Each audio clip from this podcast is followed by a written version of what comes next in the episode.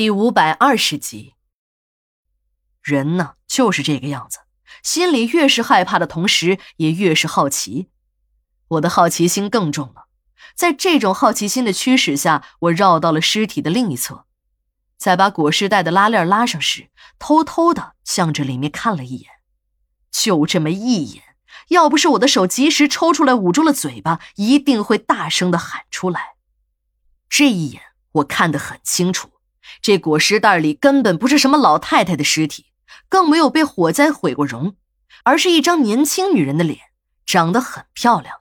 如果还活着的话，完全可以用美女来形容。那缕乌黑油亮的头发也是这个女人的。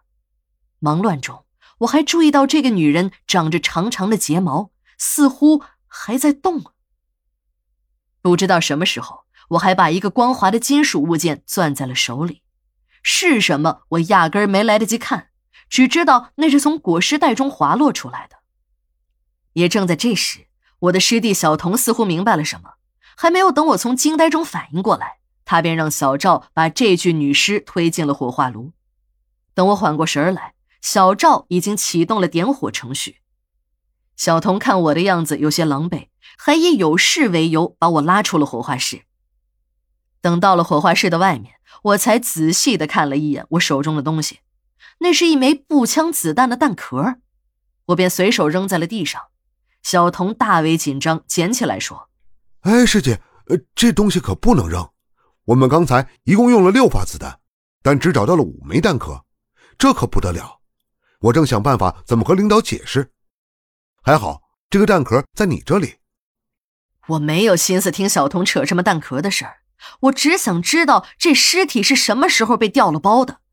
如果真的是被调了包，那烧错了是会出大乱子的。我是解剖中心的管方负责人，尸体的保管由我负责。我的心情很急，一到了小童的车上，我便质问起小童来。我说：“师弟，你玩大了吧？你说是不是你把尸体调了包？你这是想害死我呀？这可是天大的事情！”如果人家丧户家属找我们，我们殡仪馆怎么办呢？你们公安局烧完人拍拍屁股走了，可我们这些和尚还得住在这个庙里吧？小童一看我真的是急了，便连忙给我解释：“天地良心，我可不敢干那种事儿。还说呢，还好开冰柜时你有事先走了，差点把我们几个人吓死。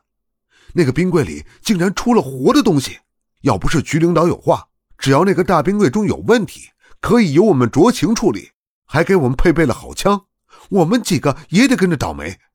小童一边说，还一边伸出了手。你看看这么大一块淤青，鬼掐的。我看着小童那一脸无辜的表情，也笑了出来。小童说：“我刚走，他和那几个小武警便打开了那台大冰柜，也就在那一刹那，地下尸库里的灯一下子都灭掉了。这时。”他的手刚伸到冰柜的边缘，想和那几个小战士一起把这具女尸抬出来。也就在灯熄灭的同时，小童感觉到有一只冰冷的手死死拉住了他的手。小童在慌乱中向一个小战士下达了开火的指令。几声枪响过后，那只手终于松开了。这时灯也亮了起来。小童坚称不是供电的问题。因为解剖中心的地下尸库中有几个两千瓦的小太阳是同时熄灭的，在这些灯熄灭的时候，那些正在运行的大冰柜和配电室上的指示灯仍在闪烁，而且小童说自己看得很清楚，说那些指示灯都是一直在亮着，不可能是停电。我当然知道不是停电，因为外面的供电正常，殡仪馆又是专线供电，除非出现了大的意外。这里是绝不会停电的，即使是维护线路，电业部门也是要和管理协商后才能定下停电时间的。都说那些电老虎惹不起，那是别的部门惹不起，史馆长在他们面前说话那是相当有威力的。其实，这在全国各地基本上都已经成了一个定式，电业部门被称为电老虎，那是有根据的。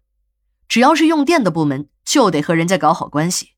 这关系怎么搞？不外乎就是拿着自己的业务送人情。一般情况下，电业部门的职工啊，当然了，当然得有点小权利，最起码也得是个正式的吧。他们所用的电话、小灵通、闭路电视、宽带、手机等，没有一样是交费的，这些都是人家免费赠送的。